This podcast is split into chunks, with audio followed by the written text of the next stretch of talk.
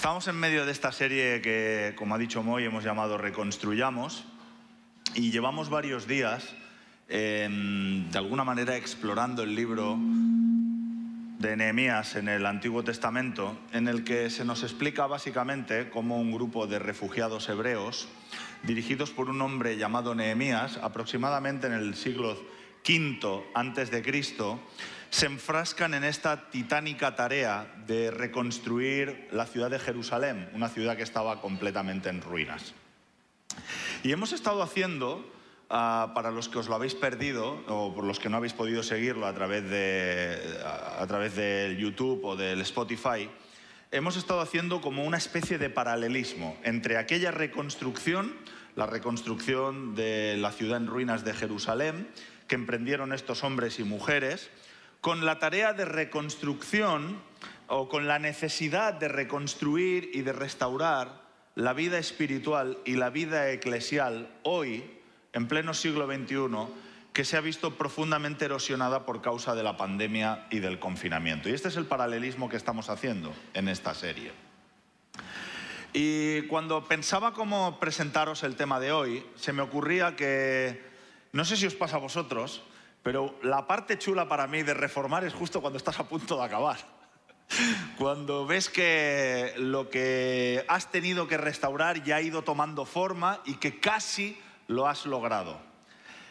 Bueno, es probable que haya alguno entre nosotros que en realidad diga, no, no, a mí me encanta cuando, cuando todo está empantanado. Yo disfruto eh, de estar embarrado hasta las cejas, me mola ese momento en que a la hora de reformar el baño todo el alicatado está fuera, estamos haciendo regatas, se está pasando tuberías, los, eh, todo lo que son los lavabos están todavía en las cajas y me encanta el olor ahí de ver cómo sueldan las tuberías y tal. Bueno, pues eres una persona muy especial porque normalmente al resto, al resto no nos gusta tener el lavabo empantanado y lo que nos gusta es justo cuando ya estás a punto de acabar, ¿verdad? Y que ya lo ves casi acabado.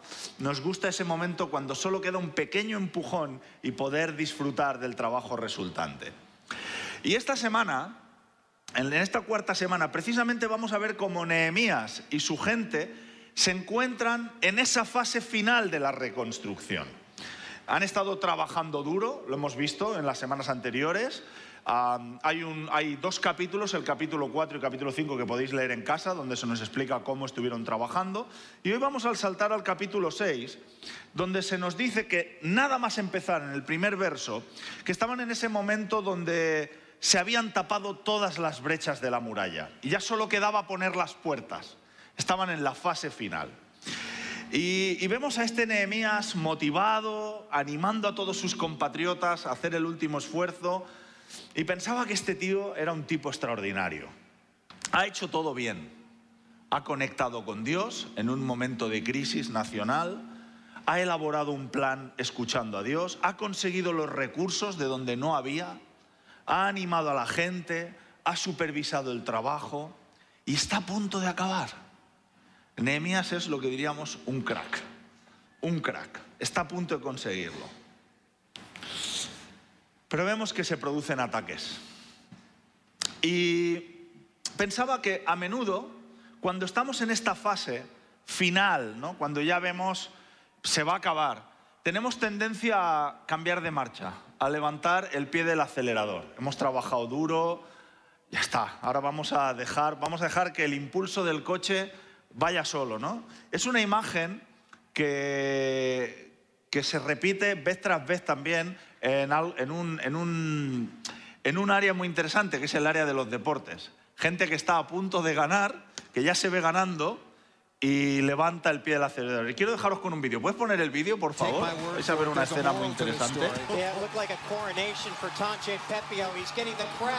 El tío está animando a la gente. Me encanta la cara final. El tipo está animando, eh, venga, animadme que voy a ganar. Y en último momento no se da cuenta de que se produce un ataque por detrás. No está siendo consciente, se relaja, está a punto de ganar. En vez de mirar la carrera, en vez de mirar la realidad, mira al público, venga, eh, que voy a ganar. Y hay otro que le pasa por el lateral y, de repente me encanta, hay un momento donde se le ve la cara porque se ve que debe haber un entrenador que le avisa y él hace como, ¿qué? ¿Qué, qué pasa? Pero ya no, no, logra, no logra llegar a tiempo. ¿no? Esto nos ha pasado a todos alguna vez. Estamos celebrando la victoria y nos la roban delante de las narices. Es una buena lección para la vida. A este deportista verás cómo no le vuelve a pasar otra vez. Apretará los dientes hasta el final, ¿no? Pero pensaba que es triste que después de haber trabajado tanto, cuando nos estamos acercando al final de completar y cerrar el esfuerzo que hemos estado realizando, levantemos el pie del acelerador, nos confiemos, dejemos de estar atentos y un ataque que no vemos por la espalda nos saque de la competición y nos desestabilice. Eso es de lo que vamos a hablar hoy.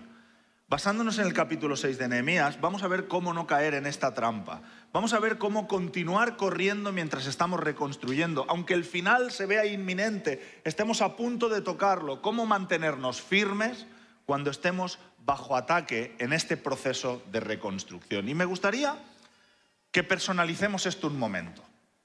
¿Vale?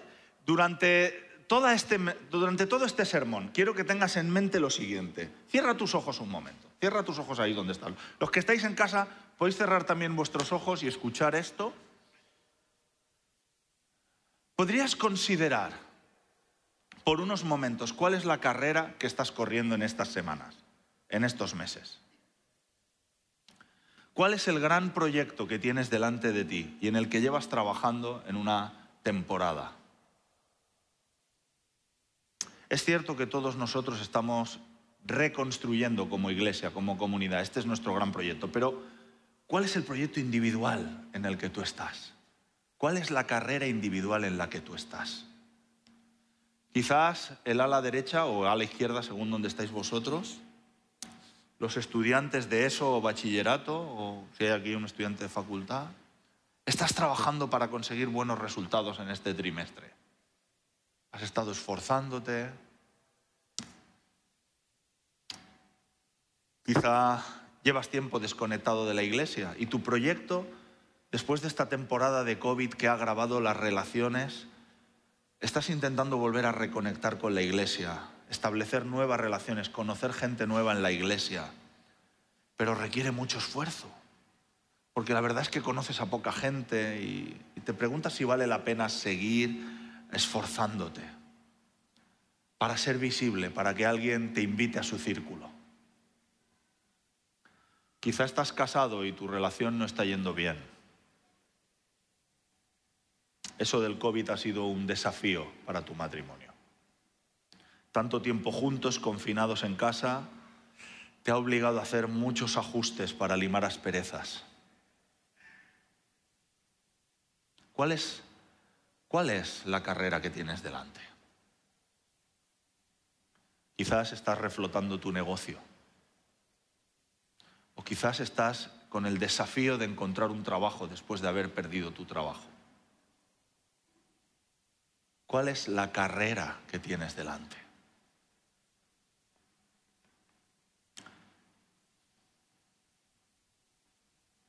Podéis abrir vuestros ojos.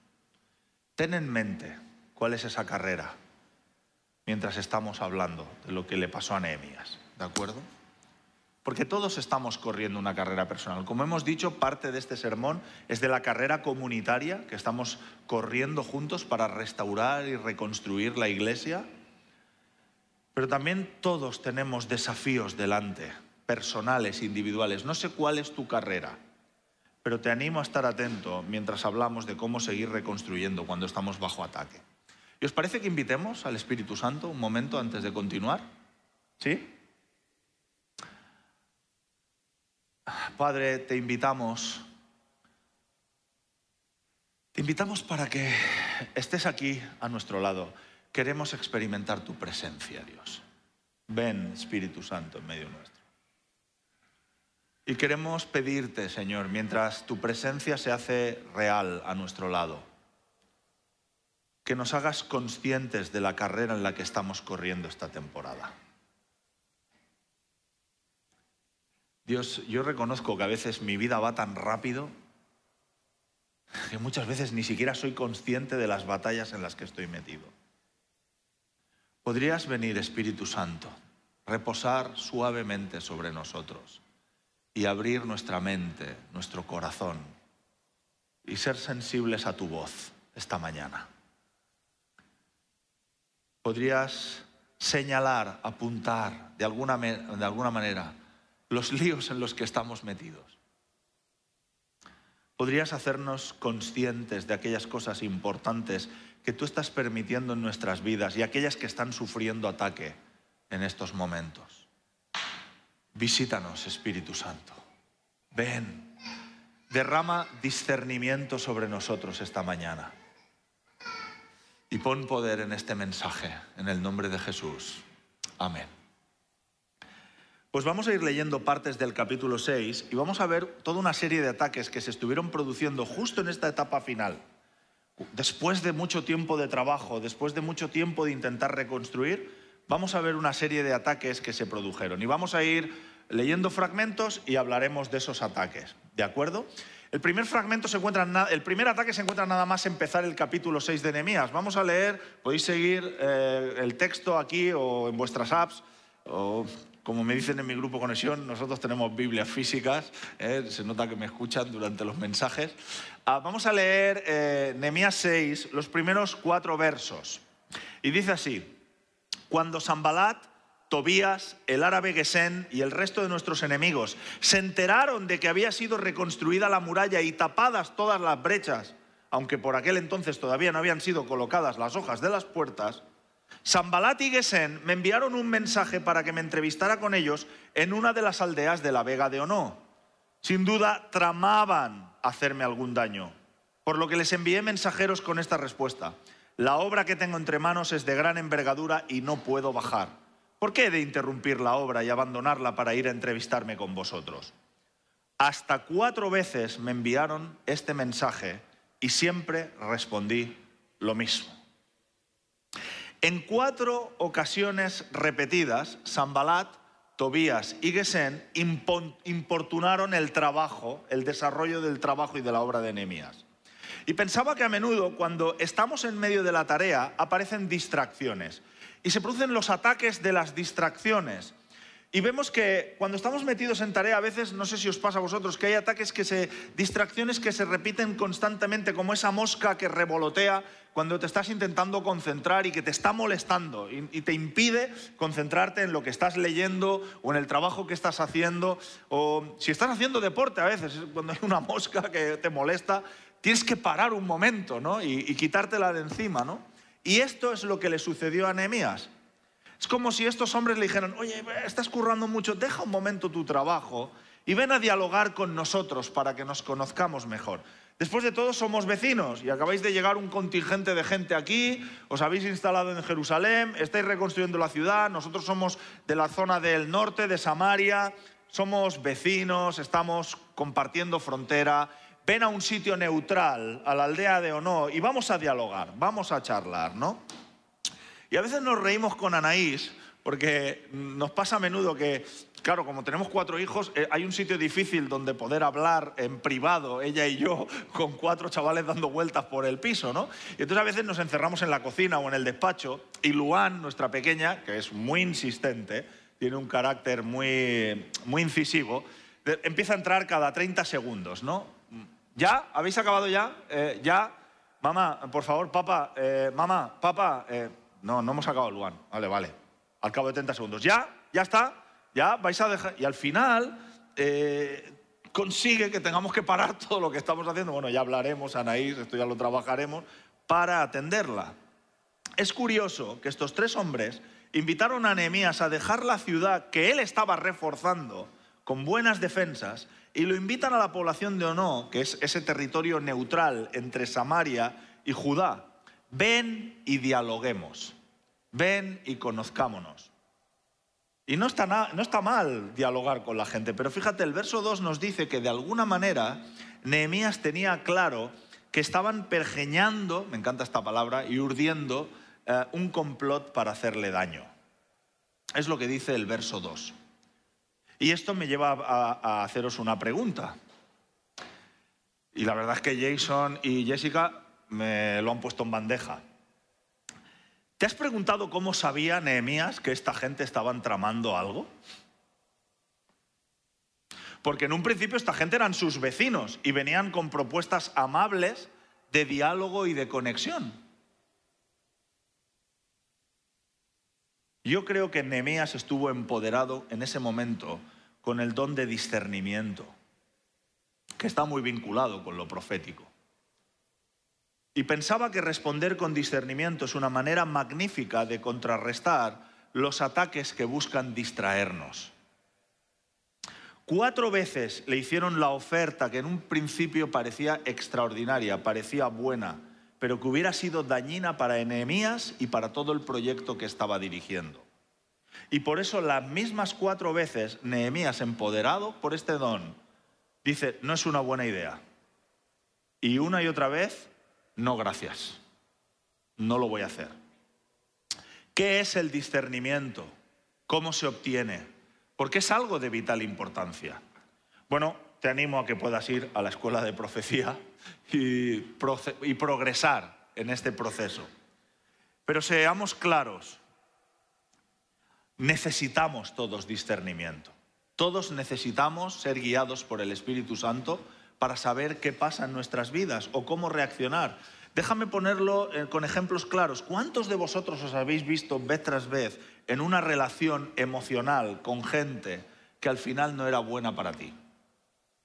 ¿Cuántas veces has salido, has tenido una cita con un chico, con una chica que no te convenía y que al final te ha hecho daño?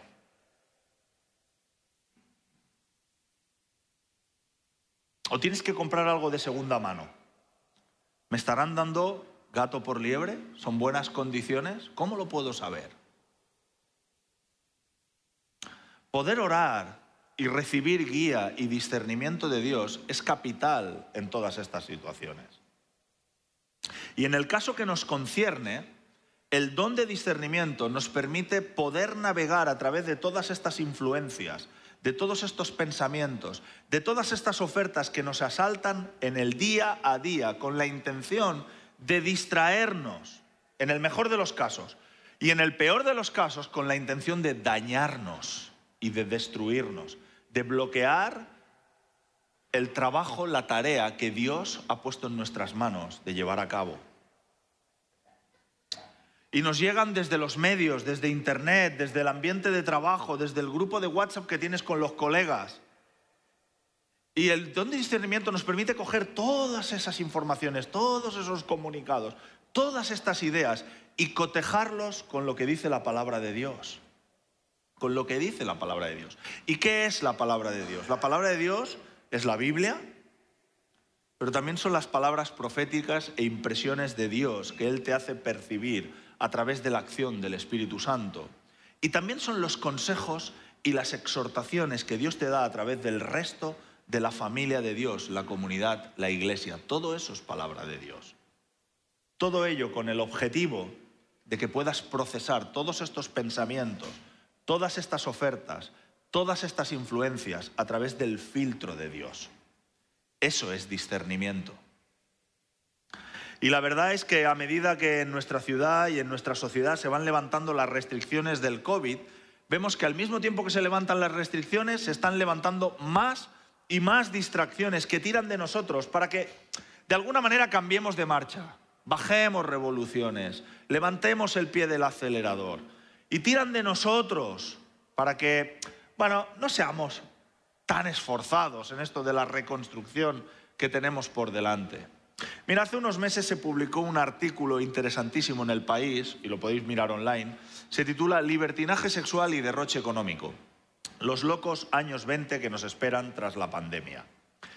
Y eh, está basado en un estudio del catedrático de la Universidad de Yale, un hombre llamado Nicholas Christakis, que ha vaticinado que el miedo y la precaución que nos tuvieron confinados y obligados a confinar durante todos estos meses dejarán eh, paso a, cito textualmente, fiestas sexuales, derroche económico y un alejamiento de la fe religiosa a partir de mediados del 2021.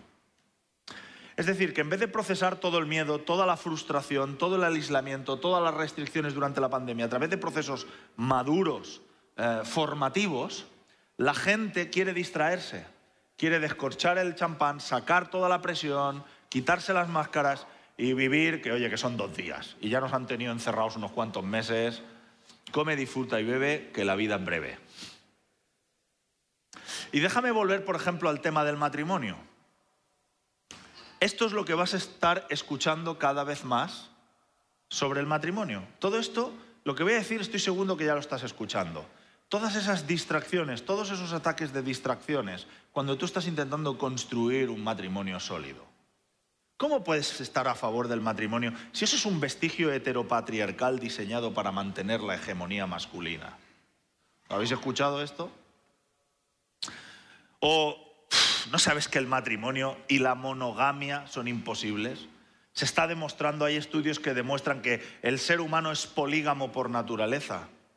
Eso estaba bien, el ser monógamo, cuando la gente tenía una expectativa de vida de 30 o 40 años, tenía una vida corta y claro, tenía que tener hijos, pero ahora que vivimos más y que hay, no, hay libertad, se ha descubierto que lo mejor son las relaciones abiertas y el poliamor. Esta, esta, palabra tan bonita, porque si lo, se te llena la boca, poliamor. ¿no? Ah, y esto es lo que hace la sociedad. Utiliza palabras aparentemente bellas porque así parece que todo es positivo y que nadie resulta dañado en el proceso. Pero la realidad es que la gente sigue sufriendo, incluso cuando experimenta el poliamor. ¿Y sabes cuál es el gran problema de esto? No solo cuando lo escuchamos ahí fuera, sino cuando empezamos a escucharlo aquí dentro.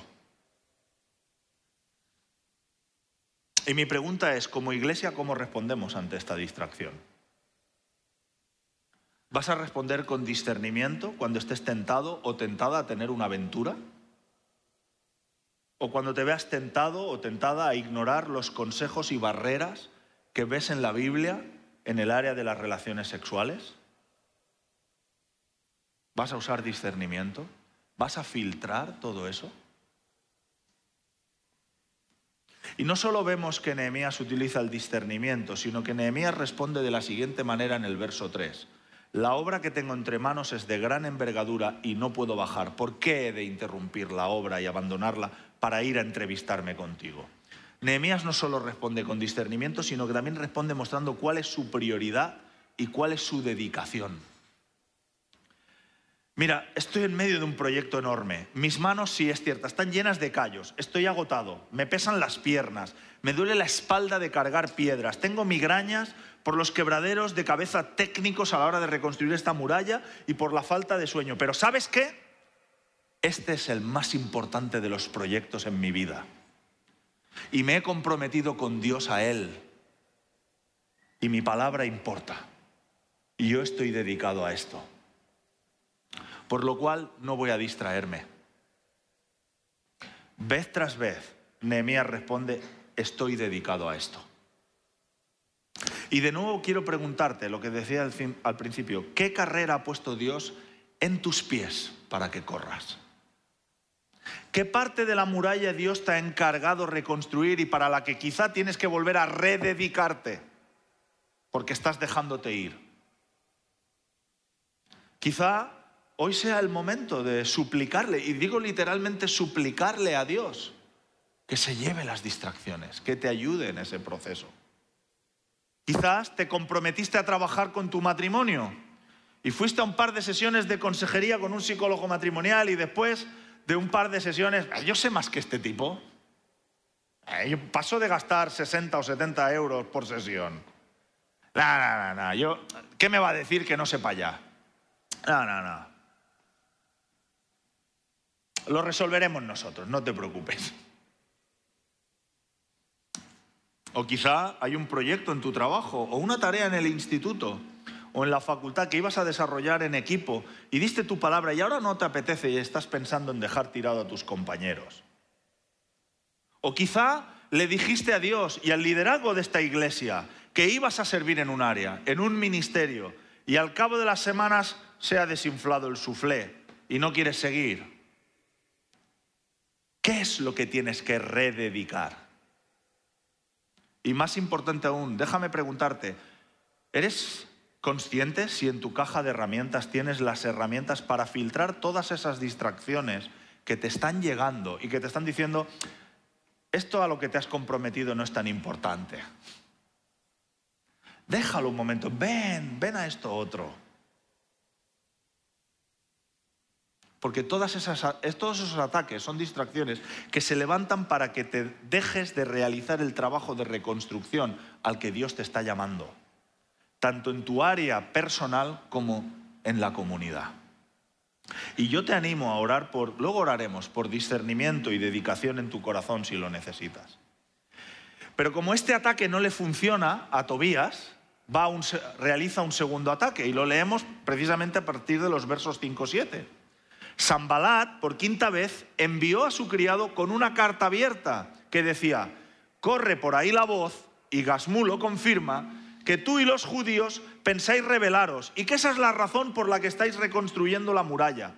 Comentan incluso que ambiciona ser el rey, por lo que has designado, por lo que has designado profetas que refiriéndose a ti proclamen en Judá, proclamen en, en Jerusalén que Judá tiene ya rey.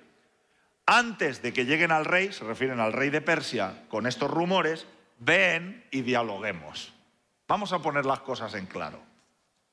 Vemos que Sambalat cambia de táctica. Primero intenta distraer a Nehemías y como ve que éste responde con discernimiento y dedicación, procede a realizar ataques difamatorios. Ah, corre la voz, se dice por ahí, hay, una, hay un acuerdo, hay un informe que está rulando por ahí que dice que tú, y un largo etcétera. Y es curioso porque sabes lo que es muy interesante, y lo dice el texto, que Sambalat le envía a Nehemías una carta sin sellar. ¿Sabes lo que significaba esto? Porque parece, ¿qué quiere decir una carta sin sellar? Pues que era una carta abierta. Así que el mensajero la pudo leer. Y la gente a la que le iban pasando los mensajeros la iban leyendo. Es decir, una carta hecha expresamente para que todo el mundo se enterara y se corriera el rumor, la difamación de que Nehemías estaba en teoría haciendo las cosas mal. Estaba hecho con toda la intencionalidad. En nuestros tiempos es como si alguien pusiera un tuit sobre ti difamándote. Una carta abierta que todo el mundo podía leer. Y Sambalat básicamente en esa carta le está diciendo, Nehemías, cuidado, cuidado, que no estás haciendo lo que dijiste que ibas a hacer.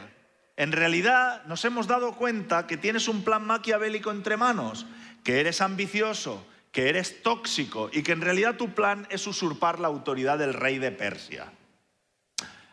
Como probablemente esto sea un malentendido, deja lo que estás haciendo y ven, vamos a hablar del tema y vamos a dialogar. Déjame hacerte una pregunta. ¿Alguna vez te han difamado? ¿Alguna vez has sido malinterpretado por alguien y te descubres a ti mismo pensando, pero ¿cómo se atreven a decir esto de mí si ni siquiera me conocen? ¿Cómo pueden hacer suposiciones de quién soy yo, de lo que pienso o de cuáles son mis planes? Si alguna vez has sido difamado de forma injusta, sabes que duele y mucho. Y antes de continuar, déjame hacer un pequeño paréntesis. Que alguien exprese conclusiones razonadas y sólidas sobre ti, basada en tu comportamiento o acciones que estás llevando a cabo, eso no es una difamación, ¿eh?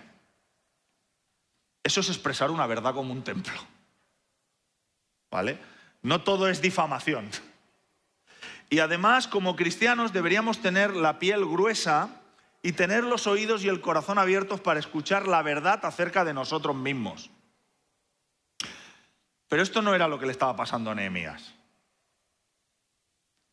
no estaba recibiendo una crítica justa, sino que estaba siendo difamado. No había nada en su comportamiento que hiciese pensar o que mostrase que estaba preparando una rebelión y que él quería ser rey y usurpar la autoridad del rey de Persia. De hecho, Nehemías tenía todos sus papeles sellados y tenía la aprobación del rey de Persia, que le había dado incluso recursos. Claro que sí, ves y reconstruye. Pero esa difamación, déjame decirte que es algo que vas a experimentar tarde o temprano si no lo has experimentado ya. Especialmente si eres cristiano y estás en un área de liderazgo. ¿Y cómo respondes cuando eres difamado? ¿Respondes con otro tuit? ¿La lías parda? ¿Te defiendes? ¿Sacas la espada y empiezas a cortar cabezas? Espera, espera, espera, que te, te voy a poner en tu sitio. La verdad que a lo mejor es una manera magnífica de solucionarlo. ¿Qué pensáis? Yo creo que no. Es como si dijeras, este hilo de tweet está lleno de trolls y de morralla. Dejadme, dejadme, que ahora, que ahora abierto yo la mía. Y voy a explicar. Y la vamos a liar más. Eso no soluciona nada. Nehemías respondió no reaccionando. No hace falta tener la última palabra. No necesitas defenderte cuando estás siendo íntegro y honesto. ¿Sabes por qué? Porque tienes la promesa de que Dios es tu defensa. Dios te defiende. Nehemías no la lió. Vemos en un versículo después que simplemente dijo, eso no es cierto, y a otra cosa. Au, que vaya bien. Y creo que nuestro trabajo como discípulos de Jesús, especialmente en esta temporada de reconstrucción de la comunidad, con la cantidad de cosas vitales e importantísimas que tenemos delante de nosotros, desde reflotar y reforzar ministerios, extender el reino en esta ciudad, suplir con misericordia y justicia las desigualdades y problemas de este barrio, capacitar a nuevas generaciones de líderes, plantar nuevas iglesias y un largo etcétera, como digo, nuestro trabajo no necesita que perdamos tiempo en responder a las difamaciones que salen a izquierda y a derecha. Céntrate, mira al centro, a la tarea que Dios nos ha puesto por delante. Aprieta los dientes y sigue esforzándote para reconstruir la muralla. Y no estoy diciendo que no tengamos que escuchar a las críticas honestas. Creo que se me ha entendido esto, ¿verdad? Y tampoco estoy diciendo que de vez en cuando no haya que pararle los pies a alguien. Digo que no hay que exaltarse ni perder los papeles cuando seamos difamados. Porque tenemos a alguien que nos defiende, que es Dios. Si Dios nos ha llamado a la tarea y si estamos siendo íntegros y estamos haciendo las cosas bien, Dios nos defenderá, aunque suframos en el proceso. Y como ese ataque tampoco funcionó con Nemías, vuelven a las andadas con un tercer ataque y lo leemos en el capítulo 6, versos 10 al 13. Después de esto, Fui a casa de Semaías, hijo de Delaías y nieto de Mejetabel, que se encontraba recluido en su casa, y me dijo, reunámonos en el templo de Dios, en el interior del santuario, y cerremos sus puertas porque esta noche van a venir a matarte. Pero yo le contesté, ¿ha de huir alguien como yo? Uno como yo no puede refugiarse en el santuario para salvar la vida. De ninguna manera entraré. Y es que en realidad me di cuenta de que no hablaba como portavoz de Dios, sino que intentaba traicionarme porque había sido comprado por Tobías y Zambalat. Había sido contratado para intimidarme y hacerme pecar al comportarme de ese modo. Pretendieron con ello crearme mala fama y desprestigiarme. Es muy interesante la trampa que le tienden a Nehemías. Y, y quiero que cuando uno lo lee dice, ¿cuál era la trampa realmente? Entrar en el templo, ¿dónde estaba la trampa? Mira, hemos de entender que el templo era un lugar que nadie podía pisar. Era un lugar santo. Y solo podía entrar allí los sacerdotes que habían sido designados para hacerlo. Toda la comunidad podía ir al patio del templo, a los atrios, pero cualquier persona que sin ser un sacerdote entrase en el templo estaba rompiendo una ley de santidad y su reputación quedaría gravemente dañada. Solo los sacerdotes podían entrar. Y Semaías lo que le está diciendo es muy sutil. Le dice, ya sé que no eres un sacerdote. Sé que no es lo correcto. Sé que sería romper la ley y pondría en entredicho tu reputación como líder de esta ciudad. Pero es que la situación es de vida o muerte. Es complicada, tu vida corre peligro. La única forma de salvarte, porque ellos no entrarán en el templo a matarte, es que te metas en el templo. Ya sabes, en momentos difíciles uno tiene que hacer algunas concesiones, ¿verdad? ¿Te suena? Este es el ataque de las concesiones, el ataque de contemporizar. La vida es tan compleja, a veces las situaciones en las que estamos están malas, que hemos de hacer concesiones. La RAE dice que contemporizar es acomodarse al gusto o las precisiones de los demás por necesidad o para evitar un conflicto o un enfrentamiento. Sí, ya sé que hacer esto no está del todo correcto, incluso es un pecado, un pequeño pecado. Pero, ¿qué quieres que haga? Estoy metido en un lío y tengo que arreglar esta situación y esta es la opción más segura. Después de todo, a Dios no le importará. Él, conoce mi corazón. Él sabe eh, que no tengo otra opción. Si tuviera mejores opciones, la culpa es de Dios, que me tendría que haber puesto en una situación donde tuviera mejores opciones. Entonces elegiría lo correcto, claro, lo que te va bien. Déjame llevarlo a temas prácticos. Este año mi negocio casi se hunde por la pandemia. ¿O se ha visto seriamente afectado? ¿Sabes? No pasa nada si hago un poco de ingeniería fiscal. No pasa nada si hago algunos trabajos en negro. Después de todo, el gobierno es un inepto. Todavía estamos esperando las ayudas para las empresas. Ya veremos estos fondos europeos si realmente llegan. Encima nos han bloqueado con su ineptitud y durante, años, durante meses yo no he podido llevar a cabo mi trabajo en condiciones correctas. Y encima ahora me van a exigir que pague impuestos. Además, a la hacienda del reino de España no le va a ir de ahí. ¿No? Hay que hacer concesiones. O estoy solo o sola, no tengo pareja y, ¿sabes? Necesito desahogar mis pulsiones sexuales. Y oye, hago un sacrificio no acostándome con una persona. Tampoco es un daño irreparable si libero algo de presión viendo pornografía, ¿no? Me Dios, que necesito una válvula de escape. Cada vez que haces concesiones, cada vez que cedes al ataque de la contemporarización, cada vez que transiges en algo argumentando que hay un mal mayor que evitas, cada paso que das en ceder y desobedecer el consejo de Dios es un paso en el que te adentras en un campo plagado de minas. Y tarde o temprano pisas y saltas por los aires. Y cuando explotas, déjame decir una cosa, no solo te dañas a ti mismo, sino que normalmente la onda expansiva daña a la gente que tienes a tu alrededor.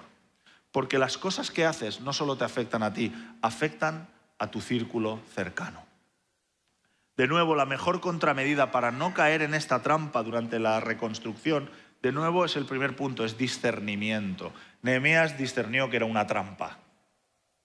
Nehemías captó que eso no venía de Dios. Pero lo segundo que, que ayuda a Nehemías es recordar su identidad. ¿Quién soy yo? ¿Quién me ha comisionado?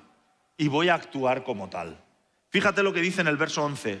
¿Va a huir alguien como yo? Uno como yo no puede refugiarse en el santuario para salvar la vida. De ninguna manera entraré. Yo sé quién soy. No soy un sacerdote. He sido comisionado por Dios para hacer esta tarea de ingeniería civil. Y Dios es quien me ha mandado que lo haga y yo voy a llevarla a cabo, pase lo que pase. Porque sé quién soy y sé quién me ha comisionado. Tengo muy claro qué, es mi identidad, quién soy yo. Y es un ejercicio muy interesante hacer durante esta semana. Cuando te mires en el espejo, sé honesto y respóndete qué tipo de hombre, qué tipo de mujer estás siendo ahora y qué tipo de hombre y mujer quieres ser. Y piensa en las maneras en las que debes actuar esta temporada para parecerte más a Jesús, para ser más íntegro, para ser más valiente, más justo, más misericordioso. Y sabes una cosa, las buenas noticias es que no lo tienes que hacer solo. El Espíritu Santo quiere ayudarnos, quiere empoderarnos, quiere recordarnos que nosotros ah, podemos llegar donde nos vemos incapaces de llegar, porque Él es quien nos ha llamado, Él es quien nos ha puesto delante de la tarea. No es nosotros que hemos elegido hacer esto. Es Jesús que nos ha puesto a reconstruir y nos ha dicho, esta es la tarea que yo pongo delante de ti. Cuando estás siendo atacado para ceder, para contemporarizar, no tienes por qué ceder ante ese ataque. No tienes por qué vivir con vergüenza y con culpabilidad. Solo tienes que ir a Jesús y decir, te necesito. Estoy bajo ataque. Estoy a punto de doblarme para ceder y quiero escuchar de ti. ¿Quién soy? ¿Quién eres tú y lo que me llamas a hacer? Dame fuerzas, Espíritu Santo, para mantenerme firme en este llamamiento que tú has puesto delante mío. Ayúdame, te lo suplico. Y cuando haces eso, vas y descuelgas el teléfono y llamas a uno de los pastores o llamas al responsable de tu grupo de conexión y le dices, necesito hablar con alguien para parar de hacer lo que estoy haciendo y necesito ayuda. Quiero recibir apoyo y ánimo. Hay esperanza para no ceder y para no doblar la rodilla ante el ataque de la concesión. Y el último ataque, y acabo con esto, lo leemos en las partes finales. Ah, creo que la cita está mal, es a partir del verso 16. Al enterarse nuestros enemigos y la gente de nuestro alrededor se llenaron de temor cuando la muralla fue reconstruida finalmente y reconocieron que esta obra se había realizado gracias a nuestro Dios. En aquella época muchos de los principales de Judá se carteaban con Tobías y este con ellos. En Judá había muchos partidarios de Tobías porque era yerno de Secanías, hijo de Arai, hijo Hanán, su hijo había tomado por mujer a la hija de Mesulam, hijo de Berequías. Y me contaban lo bien que Tobías hacía las cosas y a la vez informaban de mí. Él por su parte seguía enviándome misivas atemorizadoras. Ya sé que no tenemos idea de quiénes son todos estos nombres y que parece que son partidarios de Tobías, pero alucinarías si ves que muchos de estos nombres aparecen al principio del libro, reconstruyendo la muralla. Eran gente del equipo de Nehemías que habían reconstruido la muralla. O sea que Nehemías tenía un equipo y parte de su equipo empieza a conectar y a relacionarse con los que lo quieren matar, con sus enemigos. Esta gente casaba a sus hijos con lo de sus enemigos y se volvían amigos, lo cual está bien que la gente se haga amiga, no estamos en contra de esto, ¿no? Pero luego le venían a Nehemías y le decían, no, metió el tal Tobías, es un buen tipo en realidad, que nosotros lo estamos conociendo y, tú es que eres un poco exagerado, Nehemías. Ah, eso de que te ha difamado, no, hombre, no sé. Que te quería matar, no, hombre, no. Seguro que no. Mientras, dice el último verso, que todavía seguía escribiéndole cartas amenazadoras. Este tío tiene un fondo bueno, solo hay que conocerlo, hay que mirar en su interior. Todo esto imagino que debió ser súper confuso para Nehemías. Y ahí tenemos a Nehemías que ha logrado llevar a cabo el proyecto, ha finalizado el proyecto que Dios le ha dado a levantar tras 52 días de trabajo duro. ¿Y sabes lo que pasa? Que de repente se da cuenta que está solo. No hay nadie a su alrededor. Mira a un lado, todos los que estaban conmigo se han ido con mis enemigos. Este es uno de los ataques más duros, el ataque de la soledad. En mi experiencia es uno de los más difíciles de sobrellevar. Y algunos de aquí lo habéis soportado. Es muy duro seguir llevando a cabo la tarea de reconstrucción, el trabajo de Dios, lo que nos ha entregado en las manos cuando nos sentimos y cuando de hecho nos vemos solos. Y sabes, la respuesta a la soledad que vemos en Nehemías es fantástica. Es orar ser persistente y clamar. Nehemías oró en el verso 9, Señor, fortalece mis manos, te necesito. Si no vienes tú a mi encuentro, ¿qué hago? Estoy solo. Haz que mis manos permanezcan fuertes. Y cuando nos sentimos solos, ya sea porque estamos siendo íntegros, cuando estás, siendo, cuando estás solo, y no tienes pareja porque tienes una moral sexual que la gente de a tu alrededor ni comparte ni quiere respetar y permaneces solo por esos principios. Cuando estás solo porque luchas por la justicia. Cuando estás solo porque pasas algunas tardes en spy de deuras y tus amigos no quieren dedicar tiempo a ello, ni ven el valor de invertir en las vidas de los más desfavorecidos. Cuando estás luchando por reflotar tu matrimonio y tu cónyuge no quiere cuando tus amigos no quieren ser parte de la iglesia, cuando estás lidiando con una adicción, cuando estás haciendo solo aquellas cosas que Jesús te ha llamado a hacer, ¿sabes una cosa? Puedes tener esperanza puedes contar con que la gracia y el poder de Jesús que se manifiesta en esta realidad por medio de la acción del Espíritu Santo, Él fortalecerá tus manos, Él fortalecerá tu corazón, Él fortalecerá tu mente y fortalecerá tus emociones. Esa es la promesa de Dios. No estás solo. Aunque tú te veas sin otras personas alrededor en lo que Dios te ha llamado a hacer, Dios está a tu lado. Él te dice, yo estaré contigo hasta el fin del mundo hasta el último de los días. No te dejaré ni te desampararé. Aunque tu padre y tu madre te abandonasen, yo estaré a tu lado. Esa es la promesa de Dios para nosotros. Jesús sabe lo que es estar solo. Él estuvo solo en el Getsemaní, estuvo solo en la cruz cargando con todo el pecado de la humanidad. Sabe exactamente las emociones que tú experimentas. Cuando intentas hacer lo correcto, cuando intentas reconstruir la muralla y te sientes atacado, difamado, frustrado y solo. Y Él te dice, yo estoy a tu lado. No voy a abandonarte. Estamos juntos en esta carrera de fondo. Tú estás en una carrera como individuo y juntos como iglesia estamos en esta carrera de restauración y de reconstrucción como iglesia. Tú sabes las cosas que Dios ha puesto en tus manos para hacer. Y necesitamos que el Espíritu de Dios nos fortalezca. ¿Por qué no nos ponemos de pie un momento?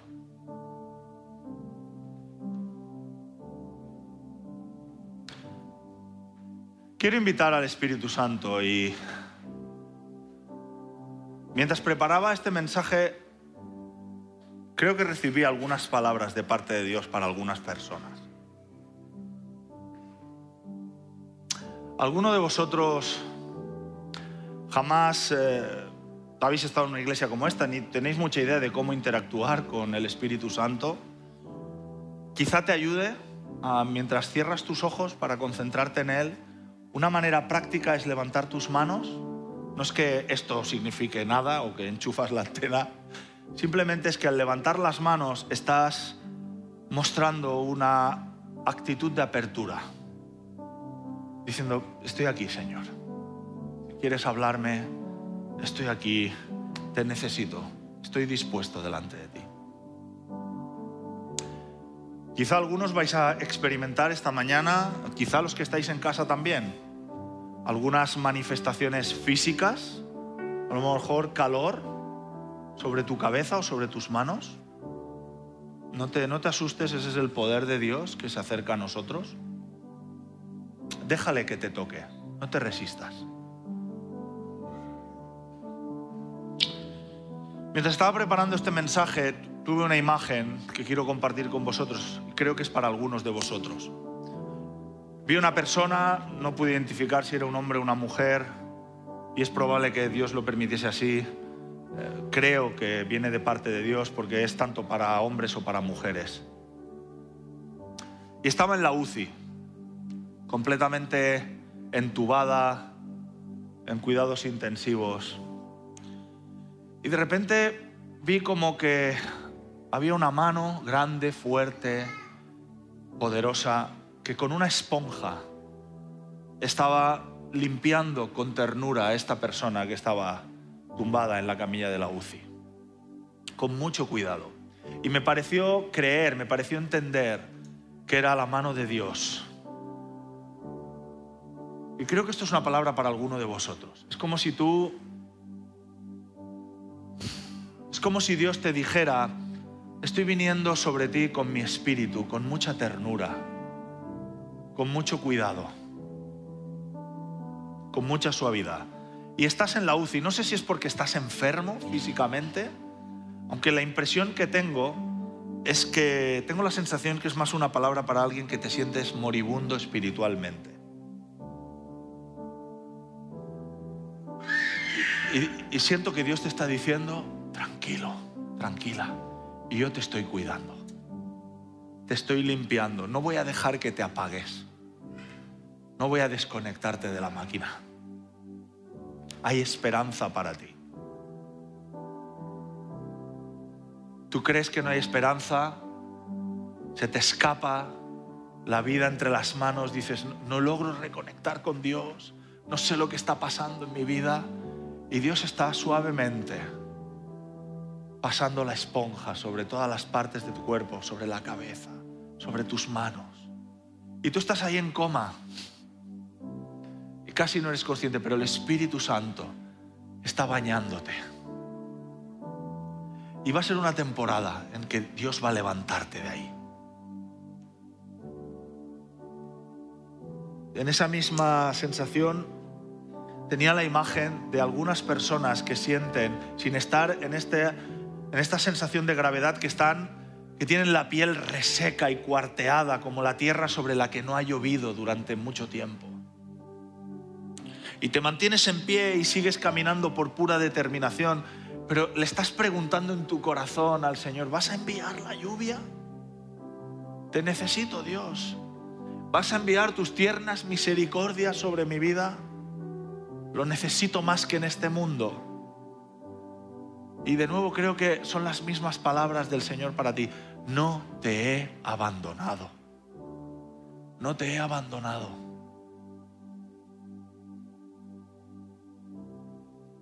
No te he dejado solo.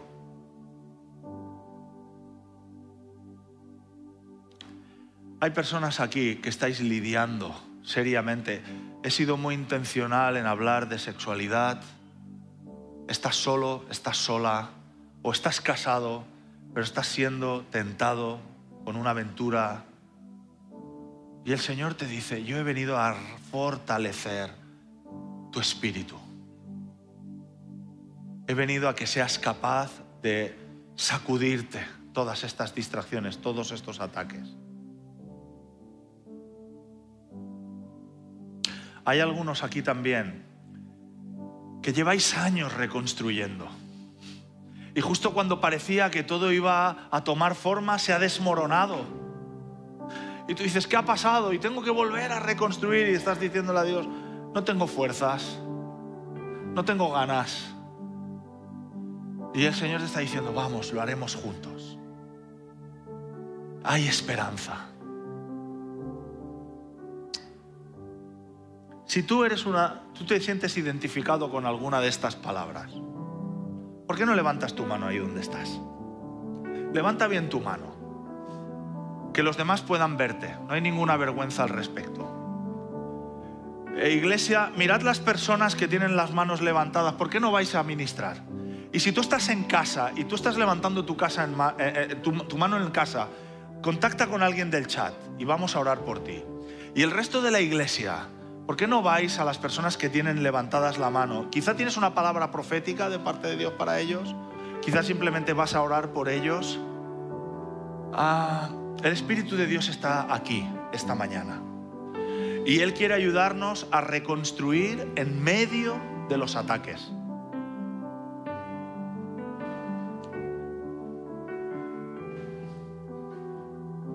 Hay gente con las manos levantadas. Vamos, iglesia. Ir a Mirad las personas que tienen las manos levantadas y moveros e ir a orar por ellos. Y os pido disculpas, David y Monse, pero ¿podéis venir un momento? David y Monse, ¿podéis venir un momento adelante? Queremos orar por vosotros.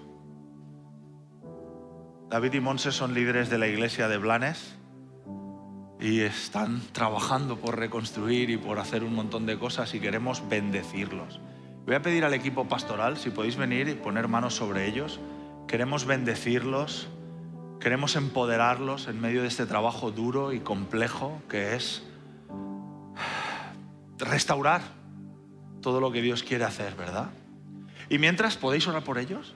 Y mientras la iglesia podemos orar, si tú quieres que alguien ore por ti y dices, mira José Luis, no es nada de esto, pero yo necesito oración, estoy siendo atacado con alguna de estas cosas, estoy siendo difamado y me, cuesta aguantarme para no, mm, para no contraatacar. Necesito que Dios calme mi alma, mi espíritu. Necesito oración. Ven adelante y vamos a orar por ti. Cualquiera de las áreas por las que estamos, de las que hemos estado hablando, porque el objetivo de Dios es que tú sigas empoderado para llevar a cabo la obra que Él te ha encomendado. No cedas al ataque.